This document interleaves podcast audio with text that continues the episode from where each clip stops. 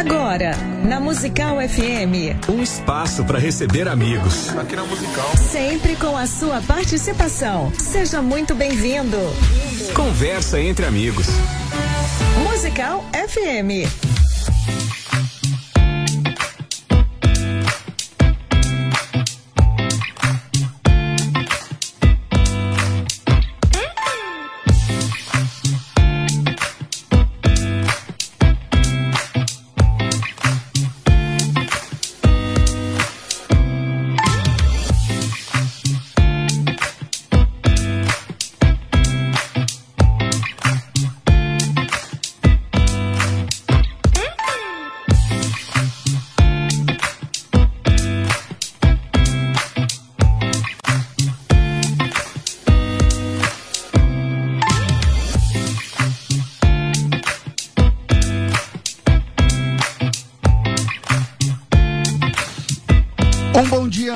Graça e na paz de Jesus, eu sou o pastor César Cavalcante e mais uma vez, para a glória de Deus, está no ar mais uma edição do nosso programa Conversa entre Amigos. Nas manhãs de segundas-feiras, nós recebemos aqui pessoas que têm influenciado nossa geração, pregando a palavra de Deus, levando o evangelho de formas estratégicas, de formas diferentes, alcançando pessoas, influenciando de alguma forma o nosso tempo. Na técnica do programa está aqui o Rafael, sempre com esse sorriso no rosto, sempre uma simpatia vendo a simpatia do Rafael como que é? E você pode acompanhar esse programa pelo 105.7, essa é a principal emissora evangélica de São Paulo. E você também pode acompanhar esse programa pelas redes sociais, nos arrobas aí, no meu César Cavalcante, na FM Rádio Musical, escolha aí FM Rádio Musical ou arroba César Cavalcante, já segue, se inscreve, se, sei lá, cada rede é de um jeito. E você assiste esse programa ao vivo no programa Crescendo na Fé. Bom, hoje é, estamos recebendo aqui no programa Conversa entre Amigos um irmão, um amigo, um querido. É, eu não sou o Silvio Santos, mas tenho aqui colegas de trabalho. Então, o Juliano, que também já foi um colega de trabalho. Estou é, recebendo hoje aqui o pastor Juliano Fraga, ele é pastor da Assembleia de Deus lá da Central de Campinas da Assembleia de Deus Ministério do Belém, com, com o pastor Paulo. É, Baixa o meu fundo aqui, por favor, Rafa. Ele é bacharel em teologia, também tem formação em grego e hebraico, é, tem formação pela Unicesumar, pela FTB, é professor da Academia de Pregadores, hoje está aqui para participar do programa Conversa entre Amigos e depois de muita insistência da minha parte, ele resolveu começar começar não, contou uma vez o testemunho dele lá no, no YouTube e arrebentou, meu amigo. E você sabe que esse, esse esse testemunho que ele contou no YouTube foi depois de um debate aqui. A gente ficou conversando. Eu falei, rapaz, conta seu testemunho, conta seu testemunho. Não, pastor, eu não quero, não sei o que tal. Eu também entendo, eu também entendo, porque eu sei quando a gente tem chamado para pregar, e a gente tem uma oportunidade para pregar, e se ela ficar contando história do passado, sendo que você, o coração está queimando com a palavra, é melhor pregar a palavra. Porque muitas pessoas vivem do testemunho, entendeu? Então, teve uma vida lá atrás, tudo bem, um testemunho, se converteu, só que vive disso. Então, vai de igreja em igreja contando a mesma história tal. Então, esse não é o caso do Juliano, mas ele tem um testemunho legal para contar. Então, eu falei, meu, vamos participar então no programa de entrevistas, e aí você compartilha os projetos, a vida, e a gente bate um pouco, bate papo um pouco sobre eh, tudo isso. Pastor Juliano Fraga, bem-vindo. É bom ter você aqui de uma forma diferente, sem ser no debate, aqui no programa Conversa entre Amigos. Graças e paz, pastor César. Um prazer mais uma vez estar aqui. Dessa vez em um formato diferente, né? Uhum. Mas é, é sempre bom estarmos juntos. O senhor é uma benção na minha vida, a musical pela oportunidade. Tenho certeza que pessoas serão edificadas hoje. É, Juliano, eh, entrevista é diferente, então vamos lá. Primeiro, é muito comum uma pessoa que vem do mundo do crime, como você vê, então você vai contar um pouco do seu testemunho aqui. É, uma pessoa que vem da, da vida, sei lá, ou tráfico, ou drogas, ou crime, de alguma forma, tem todo um jeito de falar, todo, todo, eu não sei como é, uma gíria, é, uma gíria distintiva daquele grupo. É, você falava desse jeito também? Você usava toda essa gíria e tal, toda aquela coisa pesada? Sim. E muitas pessoas se convertem e, e trazem, continuam. As gírias mudam, mas o estilo de falar é sempre o mesmo. Então o cara fica ali. Eu, eu mesmo conheço pessoas assim. É, mas é, se você não contar seu testemunho, ninguém sabe que você era dessa vida, né? É, vou começar perguntando por que essa mudança assim? É uma questão pessoal? Você também vê isso em outros irmãos ou não? Como que é? É verdade que nós é, temos alguns irmãos que viveram um passado parecido, é, mas que realmente ainda é, trazem né, é, essas gírias, né, esses dialetos. É, comigo foi muito muito estranho, eu falava muito na gíria, o ambiente a qual eu vivia, a conversa era essa, né? As más conversações corrompem os bons costumes. Mas depois que eu tive o um encontro com Cristo, eu não, não tive mais esse linguajar. realmente eu perdi. E eu acredito que o encontro com Cristo foi muito forte, e eu acredito que foi o próprio Espírito Santo que fez isso. Não tem uma explicação hoje palpável para dizer, olha, foi isso. Mas eu acredito que. Mas mudou o seu jeito de falar de verdade. Mudou meu jeito de falar de verdade. O encontro com Cristo uh, mudou. E aí depois, uh, lendo muito uh, Bíblia, livros, eu acho que também ajudou. E quando eu tive o encontro com Cristo, naquele mês eu foquei eh, dentro daquilo que eu queria. E dentro daquilo que eu queria, eu acho que o linguajar não era uh, propício para aquilo. Eu sempre tive muita vergonha uh, do meu passado. E a gíria iria trazer lembranças disso. As pessoas iriam uh, ver ou ouvir eu falando, iria lembrar que realmente teve um passado. Eu quis realmente deixar isso lá atrás. Você sendo filho de policial, seu pai, ele é o que mesmo? Da, da ele aposentou tenente da polícia Tenente militar. da polícia. Então, você sendo filho de policial, como é que você entrou na vida do crime, Juliana? Qual foi sua referência para entrar na vida do crime? A culpa não é de ninguém? É, é quando eu falo culpa, mas, enfim, qual foi o, sei lá, o, o, um, o gatilho para você entrar na vida do crime? Eu não, não quero transferir responsabilidades, mas é, eu, eu vivia um, um mundo de, de música é, e a gente falava muito do crime. É, não quero dizer que isso é regra para todo mundo, uhum. é, mas eu cantava rap e, e, os ambientes a qual eu frequentava e algumas pessoas é, me levaram a uma facilidade de. Não é que o rap faça isso, mas exato, a exato. tribo que curte o rap, algumas dessas pessoas, não são todas também, mas algumas têm exato. essa. Na verdade, pastor, é, existe aquelas pessoas que quando uh, o, o cara canta a música do Guina e o Guina no final ele se dá mal. Mas grande parte quer ser esse cara, quer ser esse personagem. É, eu não sei a... nem quem que é Guina. É, então, tem, é, mas quem conhece a música, o Guina é, é, uma história de um cara que no final ele se dá mal. O rap traz é essa bandido. mensagem boa. É, é um bandido que no final ele se dá mal. Só que o cara se encanta pelo meio da música. E, e... aí o cara quer ser esse personagem, né? E na verdade eu quis ser esse personagem. E aí eu comecei a frequentar lugares que uh, realmente chamavam para isso. E infelizmente acabei fazendo coisas erradas, é, o você dinheiro entrou, fácil. Você entrou no crime com quantos anos? Eu acho que com 16 anos, 15, 16 anos, você eu já comecei por que a. Porta? Que, que, qual que era o, o, a questão? Na verdade, quando você vê, você já está. É, no bairro onde você então, mora. Mas é através do assalto, de droga? Não, de assalto. Que... Eu não fui uma pessoa é, viciada em, em drogas, né? Você não é, foi assalto. Drogas, eu, fui, eu fui convidado para ir no assalto. E aí eu fui naquele assalto, deu certo convidado. Como é que é? você recebe um convite? Pessoal, você está no dia tal, tal hora. É, você começa a andar com essas pessoas e aí uma hora. Era um assalto aqui? Uma pessoa, uma, uma loja? Era o quê? A primeira situação. Foi um, um, uma saída de um, de um comércio grande. Entendi. E tinha um dinheiro que. Você já sabia mais ou menos fim, quanto tinha Exato. E, tal. e aí me chamaram. Sempre tem gente lá de dentro também, sim, lá sim. falando e tal. E eu acabei entrando. E aí o dinheiro veio fácil e, e aí aquilo acaba se se tornando uma prática. E eu acabei envolvendo com isso. Entendi. Então você era um assaltante. Exato. Um assaltante. E, e, e, e, como é que é nesse mundo? Porque nós estamos falando de que ano, mais ou menos, Juliano?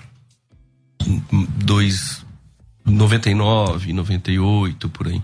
Antes, um pouquinho antes de 2000. Exato. Então, essa fase, o, o crime especialmente em São Paulo, estava se organizando, né? Depois tem uma organização criminosa que vai dominar tudo isso. Você participou dessa época? Você é, é antes? Diretamente não, é, diretamente não, porque na verdade isso começa dentro do sistema penitenciário, uhum. é, Carandiru.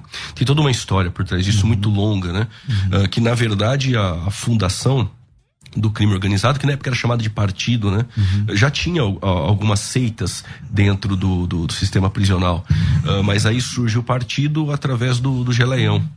É, era aquilo que chamavam da primeira linha. Entendi. Mas aí essas pessoas depois foram tendo ó, alguns problemas, né, o Geleão principalmente, e ele é, foge para uma cadeia de oposição e ele funda o terceiro comando da capital. E aí entra o, o, o Marcola. E aí o Marcola assume e aí é, é, estabelece uma disciplina no crime. O crime passa a ter uma disciplina. No meu bairro, por exemplo, não tinha disciplina. Nem o bairro tinha disciplina. Então, Por isso que o número de morte era, era maior. Era maior. Era maior porque. é, Numa briga, por exemplo, um matava o outro e já é, era. pra- ponto de tráfico de droga era tomado à força, por exemplo. A, a pessoa não ouvia a outra antes de, de assassinar.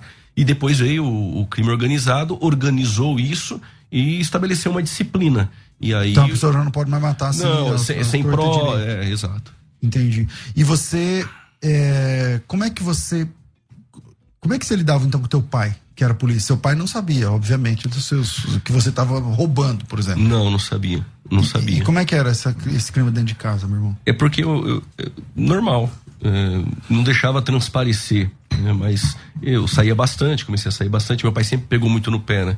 Pra não sair, chegar tarde, mas chega uma hora, uma certa idade, que a gente começa a sair, chegar tarde.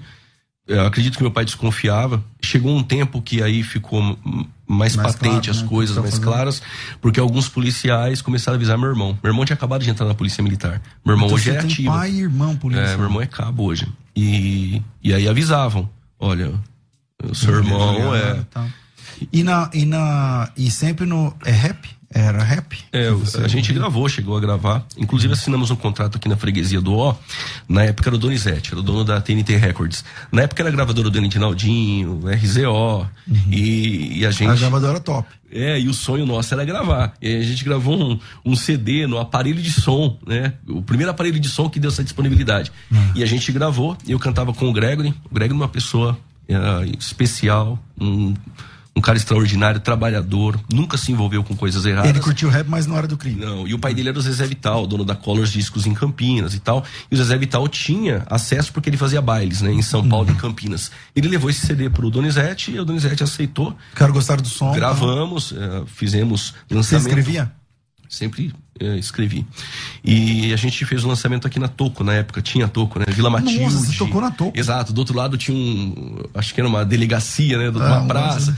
A gente também cantou na, na Reg Night, em São Paulo. Em São Paulo a gente cantou em vários lugares porque o centro do rap era São Paulo. É, tinha que sair de Campinas e ir pra cá, né? Fomos pra Brasília, interior, a gente fez alguns shows, mas aí já E era um grupo que ficou famoso, então? ficou famoso, o grupo ficou famoso. Aí quando nós estávamos gravando o segundo disco, e o segundo disco, percebe-se no segundo disco que eu já estava envolvido no crime, pelas letras. Pela le- a letra de crime. Na verdade, se ouvir as letras, eh, eu passei aquilo. Depois eu vivi aquilo. O que eu cantei, depois eu acabei vivendo. Eh, E as músicas eram muito pesadas. Pesado em que sentido?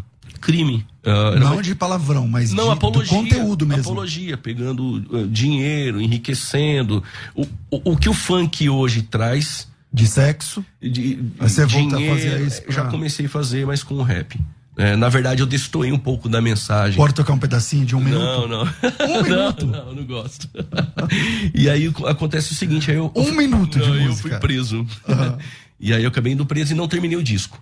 E aí, depois de dois anos, eles chamaram algumas pessoas pra pra participar de grupos famosos. Você foi preso pelo quê, Juliano?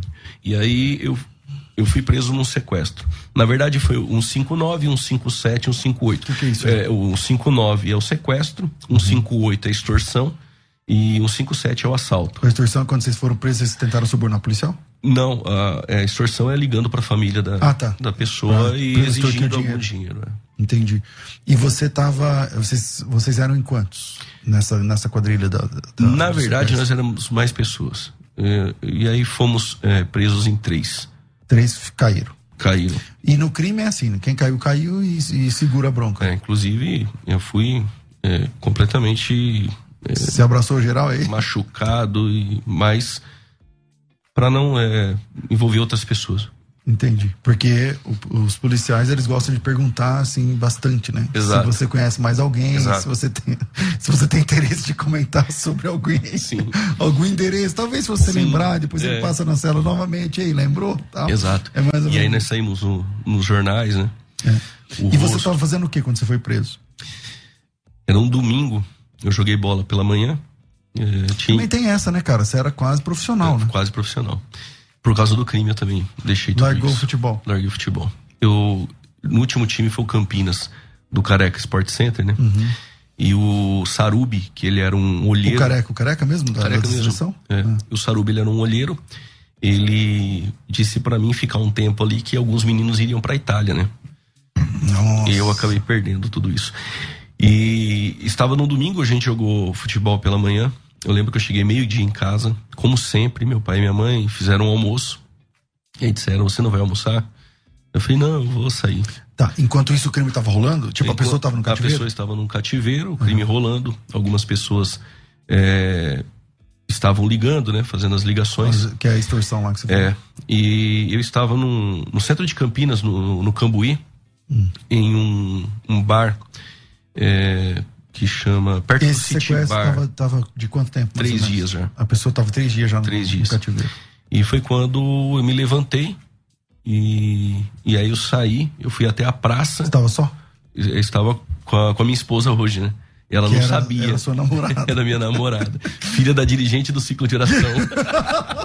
Então, pera, hoje a gente ri, mas vamos lá. é verdade. É, vamos lá, a irmã, ela era filha da dirigente, ela era crente ou desviada? A Lucinha. É, não Tava tava bem crente pra, pra namorar comigo. Não, Eu estava você não crente. tava né? meio firme, não é Verdade. aquele filho Não, mas a mãe dirigente Mas ciclo filha de crente. Filha de crente. Tá, família da- toda da crente. Assembleia? Assembleia. Certo. Belém. Mas, e ela sabia que você era do crime ou não? Desconfiava por moto, Indícios, aonde levava indícios. pra passear e tal. E naquele Dinheiro, dia, dinheiro. moto, Não, mas isso. você trabalha onde, né? Então. É. E eu tomei um, um chute nas costas, eu caí no chão Nesse dia? nesse dia. Mas você tava lá com ela tal, e já Aí não, tomou? eu levantei, aí eu fui até, eu fui até o City Bar. Ah, eu fui ver uma, uma porção, se tinha porção de bacalhau. Você tava de...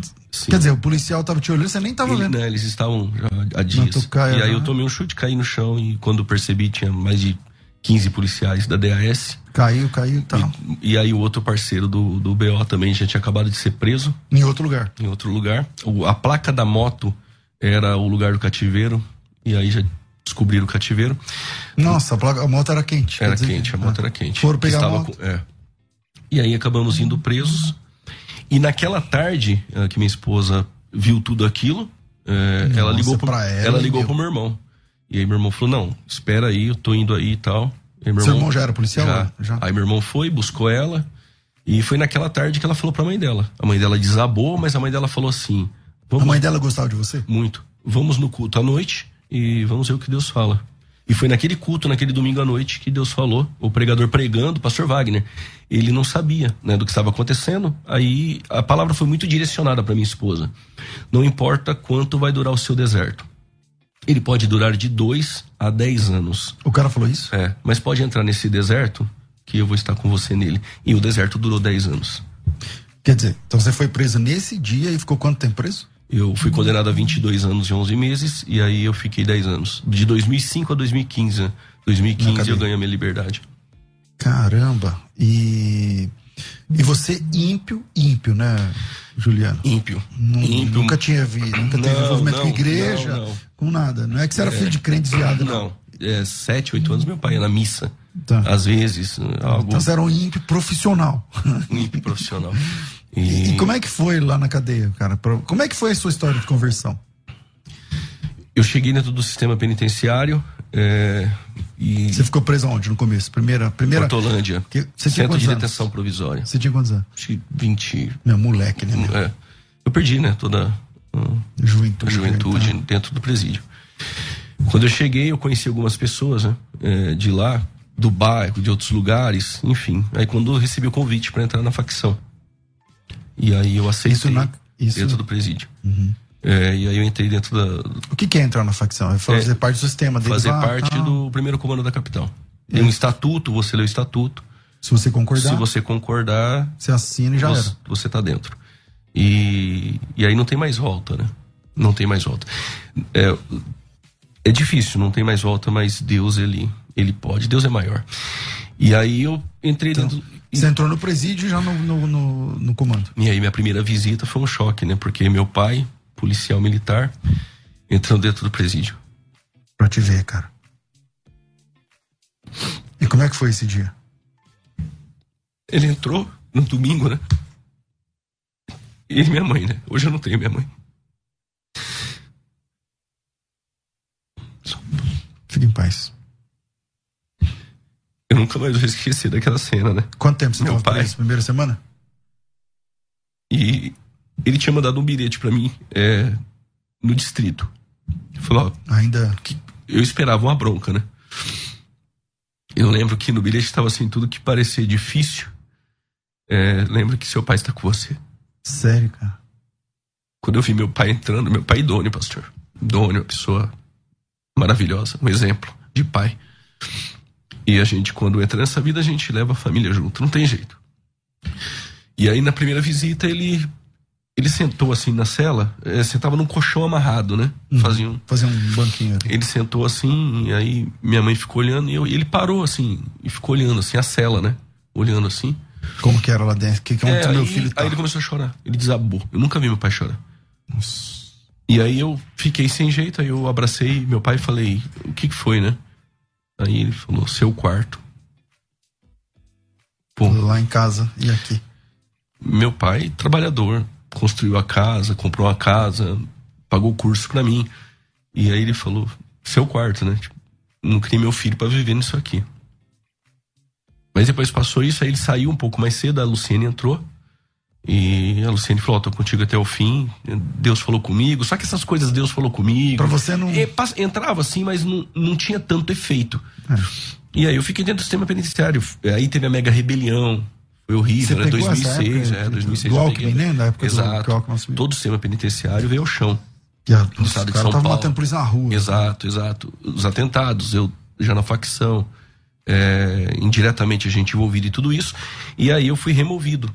Só que minha, minha, O minha que, que é ser removido? Ser removido indo de bonde, né? É, Ah, você pra tava de um outro- lugar é, pra outro lugar, porque aí é a revelia do Estado. Aí veio minha condenação. 22 anos e 11 meses. A gente foi é, no juiz e tal, inventamos uma mentira, o advogado inventou, mas fomos condenados. E aí minha sogra mandou uma Bíblia pra mim. Só que eu usava aquela Bíblia sem ler. Aquele negócio do amuleto. Eu achava que dava sorte. E quando estou sendo removido, eu estou indo para um outro sistema penitenciário, nu. E eu levando a Bíblia. Nu? É, mega rebelião, depois você não podia levar nada, né? A polícia invadiu o, o choque, ah, apanhamos e tal. E aí o policial falou: Você vai levar isso pra onde? Eu falei: Pra onde eu for. E aquele corredor polonês, Todo mundo pelado, cachorro e tomando borrachada. E aí um policial falou pra mim, alto, ele disse: Pode levar essa Bíblia. Um dia você vai usar essa Bíblia. Que liberou. Eu, é cristão. Então, mas como é que você. Vamos lá, até chegar nesse momento que você tá pelado e pega uma Bíblia e fala, mano, eu vou levar pelo menos a Bíblia. Não sei. Como é que você se converteu, mano? Eu me converti, eu estava na penitenciária de Casa Branca. E. Pirassununga ali e tal, perto. É, aquelas regiões ali. Ah. E estava dentro do pavilhão. E tua, tua esposa, que não era sua esposa ainda, orando. e É. orando tal, e não me vê. Virou minha sogra, é, minha sogra também em oração, toda a família, a igreja aqui fora. Só que a Luciene queria me levar pro culto. Domingo tem culto, tem uma igreja lá dentro. E eu não queria ir pro culto porque eu não gostava dos crentes. Você, você era do crime lá dentro também. Lá dentro. E o cara roubou. e- Aí vinha falar que Jesus, eu não, não dava crédito nisso. E aí foi quando a Luciene ficou um mês sem me ver. Não, você não quer mudar. que você não quer saber de nada? É, eu- que deu um gelo. Ah. E aí eu usei cocaína e estou na porta de uma cela. Nervoso, né? Sem visita. o sol quente em Casa Branca. Luxo lá, porque não Luxo. tinha o que fazer. E aí o Baianinho, que era o vulgo São Paulinho da facção, hoje ele serve na Congregação Cristã do Brasil. Legal. Ele já estava há mais de 12 anos na facção. Ele foi disciplina no pavilhão 9 na detenção. Ele falou pra mim assim: ó, vamos pro culto do rap. Meu fogo era do rap por causa do rap. E Seu apelido era do rap era do dentro. rap. Ah. Aí eu falei assim: pro culto? Ele falou: pro culto. Vamos lá receber uma oração. Aí eu olhei pra ele e falei: vou fazer o que no culto? Aí ele falou: não, minha esposa vai passar por uma cirurgia na cabeça. Eu queria lá receber uma oração. Foi Ah, então, por você, vamos, vamos lá. E aí a gente chegou, colocaram os banquinhos de madeira, dia de visita, muita gente vai no culto, né? E foi na cruz, foi na cruz, os hinos da o irmão pregando. Você nunca tinha visto isso aí? Não. E aí tinha uma irmã, ela era. é, estava visitando o- o- um parente dela que ta- estava preso na igreja. Uhum. E de repente ela veio na minha direção, colocou o dedo na minha cara e diz assim: diz o Senhor. estou dando um basta na sua vida. Eu entendi que era do crime, estou dando um basta na sua vida. Uh, farei uma grande obra e eu vou te visitar. Rolou o rolo lá para você. Vai ser uma madrugada, não se assusta, porque é Deus. E voltou. Eles estavam falando línguas estranhas, aquele movimento, eu não entendia nada daquilo. Você nunca tinha ido num culto? Não, ficava ali quieto, olhando, né? Me sentia Os tudo doido e tal. Quando Deus falou comigo ali, foi muito forte. E a partir dali minha vida mudou. Por exemplo, nas reuniões da, da facção que ocorriam dentro da cela, eu sempre opinava, eu não opinava mais. Aquela Bíblia da minha sogra, eu abria, eu fechava o lençol ah, na cama que eu deitava, né, de pedra, e ficava lendo. A Bíblia mesmo. Aquilo me acalmava, mesmo sem entender, mas lendo.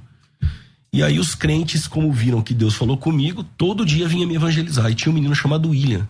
Hum. Ele não saía do seu da pé. minha cola. E olha, e Fala aí quando eu, não queria, você... quando eu não queria ouvir, ele pegava um papelzinho, colocava no meu bolso, eram uns salmos, lê depois e tal. E aí numa madrugada, eu tive uma visão. Pastor, a gente estuda teologia e a gente quer colocar Deus na nossa caixinha do conhecimento. É. Mas Deus lá, ele. ele não é... cabe, né? Não, não cabe. O que eu vi aquela noite não cabe. Que eu, ano? Eu tá nunca falando? contei. Estamos falando de 2008. Então conta, como é que foi? Eu sonhei que estava num lugar, um gramado, uma grama, eu no chão, deitado, e eu olhava e via seres de branco e com umas harpas gigantes na mão. Só que eles tocavam eu não ouvia. E eu gritava, eu acho que ninguém me ouvia, era um silêncio, mas era uma paz muito forte. E quando eu gritava, não deixa eu voltar mais, não deixa eu voltar mais pra cela, para sentir aquilo que a gente sente lá. A opressão ali. Ninguém me ouvia. Eles tocavam. Quando eu acordo, eu estou chorando desesperadamente. Tipo um sonho. Não, que o bandido acordou- não chora na cadeia. E eu desesperadamente chorando. E aí eu fui no banheiro, joguei água no meu rosto, isso duas, três horas da manhã. Que Voltei. igual a profecia da, da irmã. Exato. Voltei pra dormir, não conseguia chorando, chorando. E aí eu peguei a Bíblia, falei, não, vou dormir. Aí aquele sonho de novo forte, quando eu acordo, desesperadamente eu ouço no meu ouvido. Vai ser numa madrugada, não se assusta, porque é Deus. Lembrou da profecia não? Eu abri a Bíblia, se se alguém mostrasse aquele texto pra mim, ia falar, não, não é pra você, isso aqui é pra Israel. Teologicamente a gente trabalha assim. Isaías 41, 9. Eu fui ler a Bíblia. Tu a quem tomei desde os confins da terra e te chamei entre os teus mais excelentes e te disse, tu és meu. É pra Israel. Mas aquele. Mas aquele Guardei- é, mas é agora. É, teologicamente. Eu guardei dia mim, foi pra mim. velho. E aí eu chorando. Aí desceu um negro alto da terceira cama. Ele desceu, bateu no meu, no meu ombro e falou assim: a coisa mais bonita que você vai fazer. Faça o que tá no teu coração. Um companheiro de célula. E aí eu ignorei ele. Não, mas eu vou fazer o quê? Ainda Durinho, ainda duro. É. Aí ele falou assim: fique em paz, eu sou afastado. Na verdade, 80% Ele do- tava vendo a obra ali. de lá de cima. E 80% de preso teve envolvimento com a igreja. Cantou na igreja, já pregou, enfim. E aí a cela, ela abre 5 e meia da manhã para tomar o café. E aí passou um rapaz, que é do setor, ah, e aí ele disse assim: olha, vai ter reunião com os irmãos, é para todo mundo sair. E eu, único que era PCC na cela, eu saí, só que eu saí com a Bíblia na mão, camiseta branca, calça, e fui pra cela. Quando eu chego na cela, está o baianinho. E aí, quando eu vou falar pro baianinho, eu Que é o cara que te levou ao primeiro culto. É, eu começo a chorar desesperadamente, o baianinho tentando falar o que foi. Ele, aí ele falou, já sei o que é. Mas eu não posso falar pra você. Aí eu falei, é, depois que a irmã falou aquilo, minha vida não foi mais a mesma, eu vou servir a Deus. E aí veio Isso quantos dias depois que a irmã profetizou pra você? Que do seu primeiro culto. um mês, dois meses, coisa do Entendi. tipo. E aí o, o irmão polaco, ele, dentro da, da cela, ele entrou, ele era o disciplina do prédio. Ele era do PCC. tá? É, ele olhou e falou: O que tá acontecendo? Ele ficou chorando. Aí o Baianinho falou: Fala pra ele aí e tal. Eu falei: Ó, tô entregando minha vida pra Deus. Eu imaginei que ele fosse me ignorar, né? Ele bateu no peito e falou: Se Deus me chamar, eu vou também. Você tem certeza? Que aí não tem mais volta, né? E eu falei: Tenho, absoluta. E aí me. Não tem como voltar depois, né? Não. E aí foram pra uma cela, 26, 27 integrantes da facção me chamaram. Ó, do rap tem algo a passar. E aí eu olhei, todo mundo me olhando, eu falei, ó, a partir de hoje eu vou servir a Jesus. E eu lembro que tinha um irmão da facção, ele falou assim, ah, mas você tem alguma dívida com o PCC e tal? Porque, é, senão você Senão você não contrai pode sair, senão você paga e depois você vai. E eu lembrei o que o William tinha me falado, o evangelista. Eu falei, olha, a única dívida que eu tinha, Jesus pagou. Eu não devo nada pro PCC. Aí fez assim, aí eu vi uns com o olho cheio de lágrima, afastado, que tava na facção, que talvez não teve essa coragem que eu tive. Talvez resistiu ao espírito, coisas do tipo. E aí o, o irmão da facção falou: ó, chama o pastor da igreja, abriu a cela, o William tava orando do lado de fora. Já sabendo que. Já sabendo o que, que é. E aí o pastor veio e me abraçou daqui de São Paulo. Meio Aí ele entregou você do, do, Aí ele falou, do PCC pra, cuida- pra igreja. Cuida do nosso irmão, que agora ele é ovelha. E ele me levou para uma capelinha em Casa Branca, dobrei meu joelho, confessei a Cristo.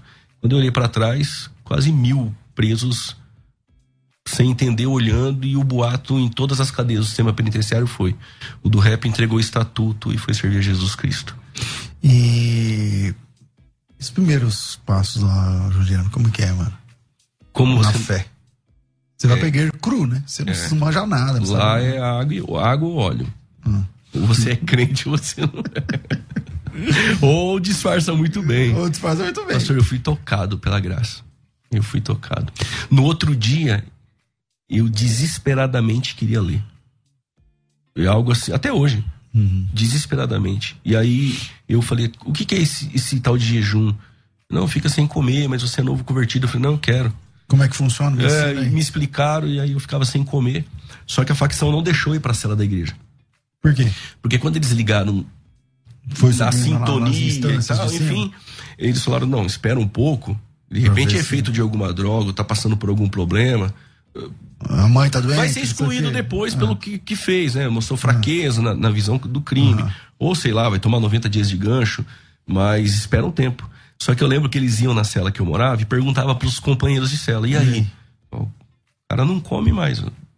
Só negócio de jejum. E E Bíblia. Bíblia, a esposa dele veio, trouxe Bíblia, livro, é com a cara. Aí você nisso, começou a pedir livro? Orando, a pedir livro. Livro, livro, livro, Bíblia, Bíblia, Bíblia, e lendo, lendo, lendo. E aí, enfim, chegou uma hora que a facção foi eh, na cela que eu morava e falou: agora você pode ir pra igreja. E eu queria morar na cela do William. Que é o cara que ficava no seu pé lá. O tá? William ganhou a liberdade. E o William morreu na rua porque ele voltou pro crime. É sério? Quanto tempo depois? Eu nunca vi um evangelista igual o William. Foi- Ele foi pro semiaberto, né? E aí, Ficou quando o senhor me viu, ele estava no semiaberto. E ele voltou pro crime e ele acabou devendo droga, enfim, Você atrapalhou tudo lá Se e atrapalhou tudo. mataram ele. mataram ele. Bom, eu vou fazer um intervalo e a gente volta em. Vai rapidinho, sei lá, rapidinho, só faz a vinheta e já volta pra mim, por favor. Vai. Agora você pode ouvir a Musical FM além dos 105.7 em qualquer lugar do mundo. Faça já o download do nosso aplicativo. Digite na Google Play e Apple Store Musical 1057 e instale já no seu smartphone. Você pode mandar a sua mensagem Ouvir a musical em alta qualidade em todo lugar. e ficar por dentro de tudo que acontece na nossa programação. Disponível para Android e iPhone. Não esqueça, digite Musical 1057 e seja bem-vindo. Musical mais Unidade Cristã. Sempre um convidado especial para a nossa conversa ficar muito melhor. Conversa entre amigos. Se você tem um chamado estratégico para trabalhar na obra de Deus, como obreiro, como líder, como pastor, como presbítero, como diácono, como professor de escola bíblica, como instrutor, líder de ministério, líder de obreiro, enfim, eu indico para você a escola de ministérios. A escola de ministérios não é um curso. A escola de ministérios não é uma mentoria. A escola de ministérios é, é um programa gigantesco que nele você tem mentoria todo mês depois de janeiro, né? Almoços com a gente, se você estiver em São Paulo. É, conteúdos todas as semanas. É, evento uma vez por ano.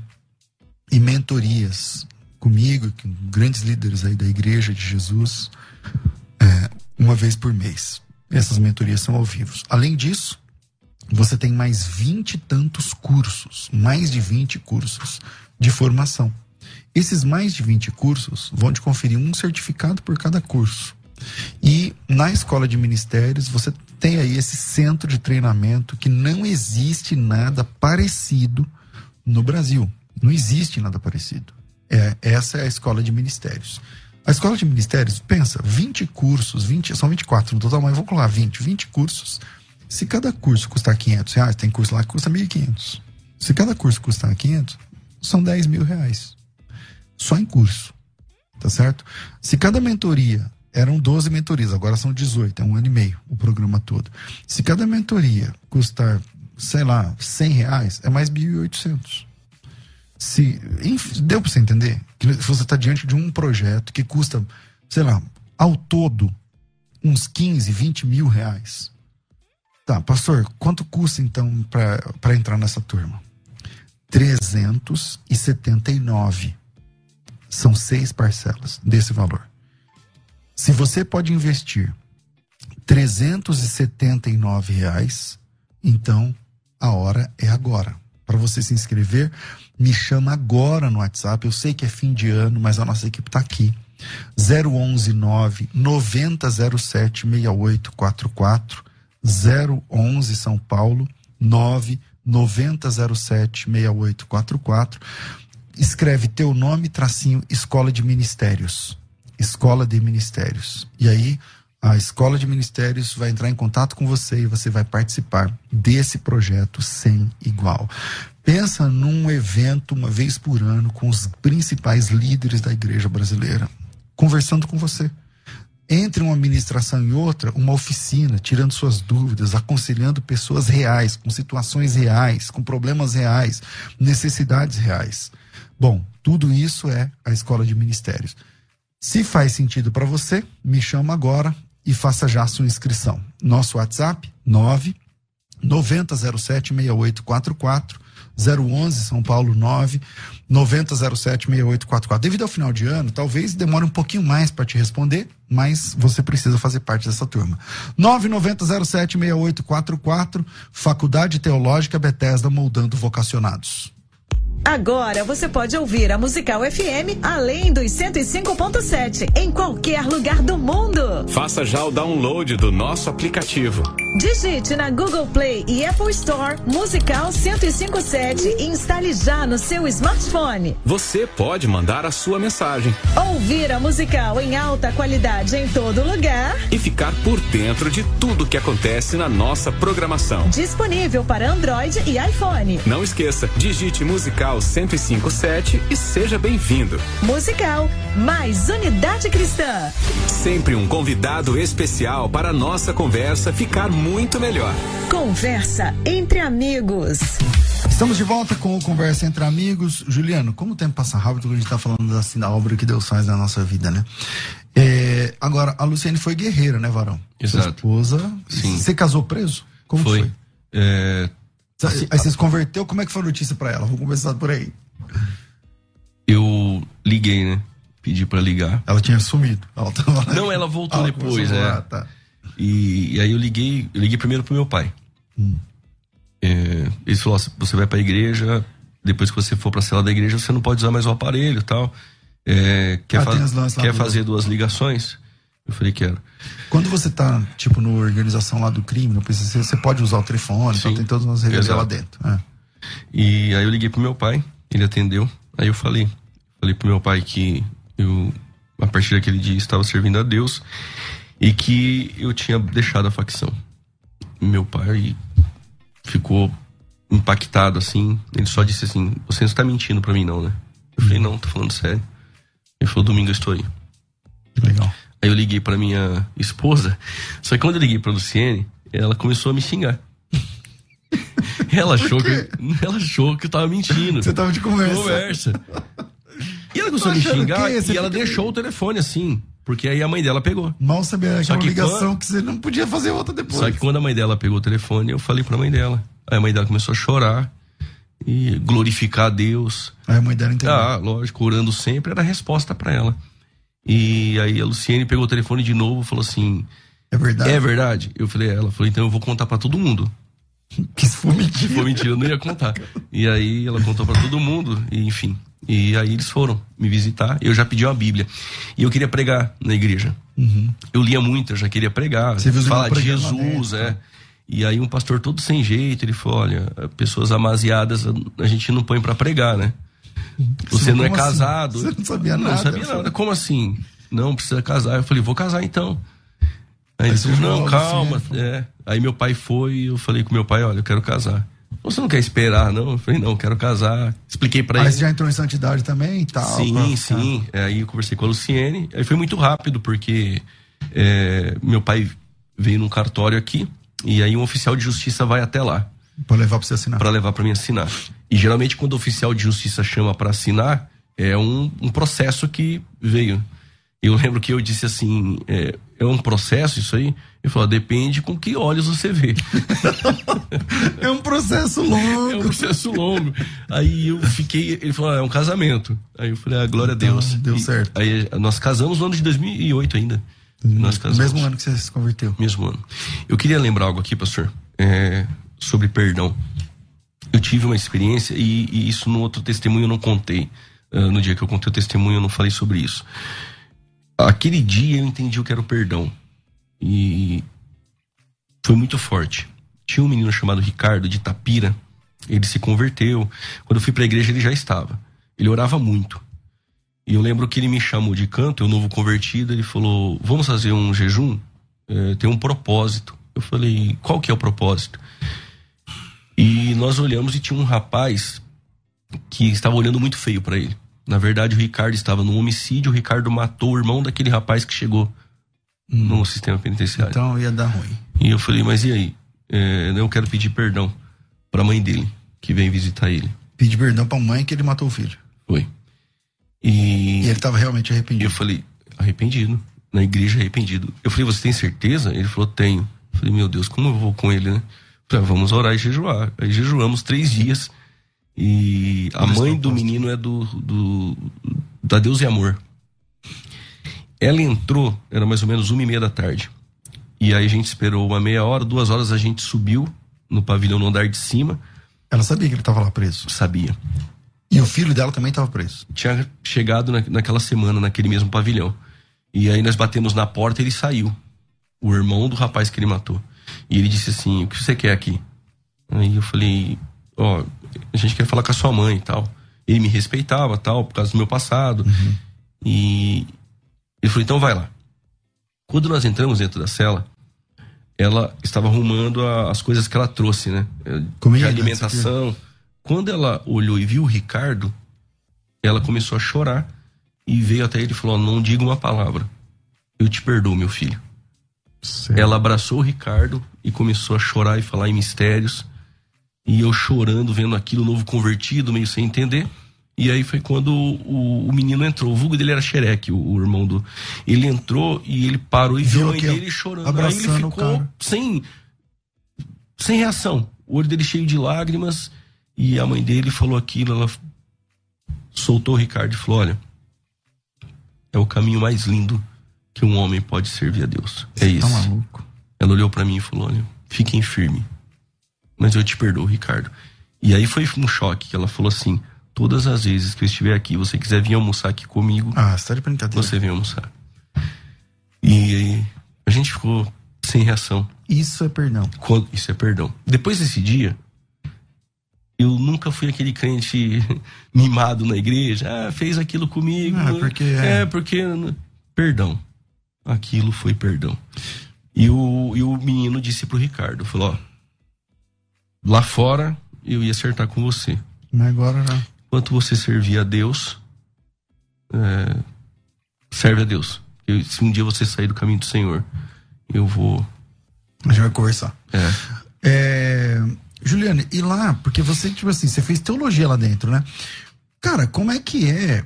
Uma vez você falou para mim, depois que. para quem não sabe, o Juliano foi funcionário da FTB. Quantos anos você trabalhou na FTB? Dois, dois anos. Dois anos e pouco? Que, é. achava, achava, que era mais. Mas. É... Como que é o Crescendo na Fé? Porque quando eu olho, de vez em quando, eu falo, ah, eu quero mandar um abraço especial pro pessoal que tá, na, tá aí na, na cadeia, na, preso, na penitenciária, estão presos, mais livres espiritualmente, sei lá. De vez em quando eu lembro de mandar um abraço, porque eu recebo muita carta, né? Sim. Era da, FTB, você vê que chega muita carta, muita carta. De, de, de, de presos e tal. Como é que era o Crescendo na Fé lá dentro? É, o tempo lá... É, passa diferente. Passa diferente. Então, a igreja lê muito, né? Lê muito.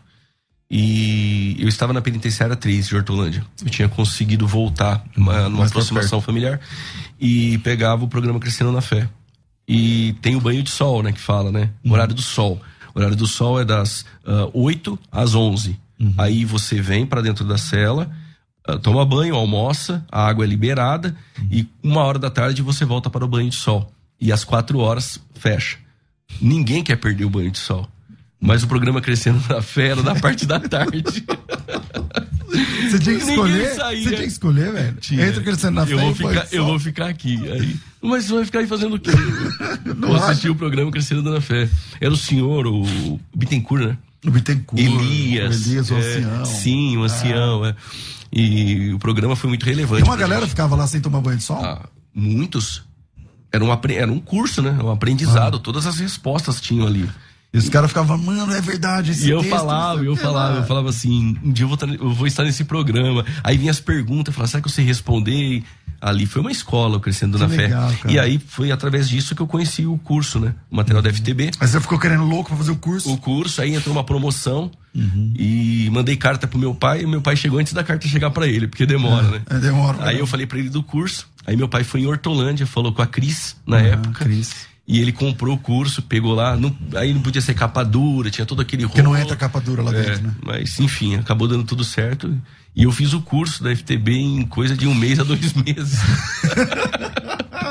Olha, você fez teu bacharelado, fiz, foi? Fiz tudo, tudo, que vinha, tudo, o que vinha. Só não aproveitava videoaula, que lá não dava. Não tinha como. Ah. Mas eu tinha os CDs, aí depois na saída temporária eu assisti. Mas foi muito bom. Na saída temporária assisti em casa. É.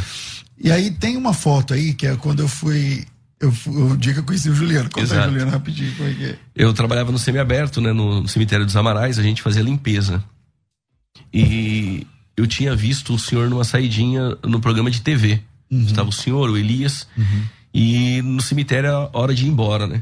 E aí o senhor entrou com a galera, né? Dentro do cemitério, um velório, um né? velório. Aí eu olhei e falei, o pastor César Cavalcante. Aí os meninos do meu lado falaram, você tem certeza? Eu falei, tenho, eu tô crescendo na fé. Eu vou parar ele. a gente não pode parar pessoas, né? Mas aí eu falei com o senhor, o senhor bem receptível. Coloca a foto Falou, aí. Falou, que legal. Põe, põe grandona aí. Olha, mas você era magra, hein, Juliano? Não, não fala isso, né? Juliano é da ponta aí. Tá? aí. exato, exato. E aí, Juliano com roupa de. de... E, e, esses irmãos, todos da igreja, assistiam Crescendo na Fé, ouviam, né? Uhum. O Crescendo na Fé. E o senhor abençoou dois aí com cursos. Né? É porque você faz, já tinha feito. Acho que não sei se já tinha feito, estava fazendo. E outro também estava fazendo. O Eduardo também fazia. Qual que é o Eduardo? Ao meu Aumenta lado. a foto aí, Rafa, por favor. Esse aqui do meu lado. Ele é Vocês é dois já eram alunos. Ele é presbítero em socorro da Assembleia de Deus Ministério Belém. O Lucas, ele congrega numa igreja em Campinas, Assembleia de Deus, ele é diácono. Uhum. E esse irmão aqui, ele é de. Eu não lembro se é Ibiúna ou algo do tipo. Esses dois receberam o curso. Ah, e aí foram abençoados. Legal. E na saída temporária. Que você teve que comprar pros outros eu dei. Né? Vamos lá, assim. Deu. e aí o senhor me deu um abraço e aquilo foi muito forte, né, pastor? Porque. Por, por isso que eu fiquei muito tempo sem contar o testemunho, né? Porque ninguém quer abraçar a gente. E o Senhor me abraçou antes desse tempo que eu vivo hoje. Hoje eu tenho muito abraço. É, hoje você. Deus te levantou, assim, né? O seu ministério e tal. É, você é um ótimo pregador, exegeta, gosta de ler, gosta de Exato. estudar. Fez outros cursos é, fora da FTB. Sim. Hoje muitas pessoas me abraçam. Hoje, como é que é a tua agenda, Juliano? Ah, eu tenho agenda o ano, o ano todo. todo. Todo fim de semana eu viajo para algum lugar. Que nem é, minha agenda de janeiro e fevereiro já está cheia. Já está cheia. Por misericórdia de Deus e graça. E eu nunca quis contar porque eu achava que o testemunho iria iria repercutir de forma ruim. Eu não queria que o meu testemunho fosse base. Fosse o chamariz para a pessoa te chamar. Fosse a base do meu ministério. Porque eu tenho vergonha porque eu fiz mal para pessoas, né? Eu fiz muito mal.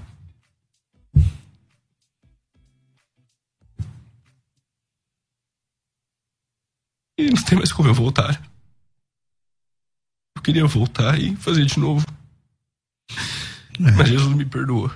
Com certeza. E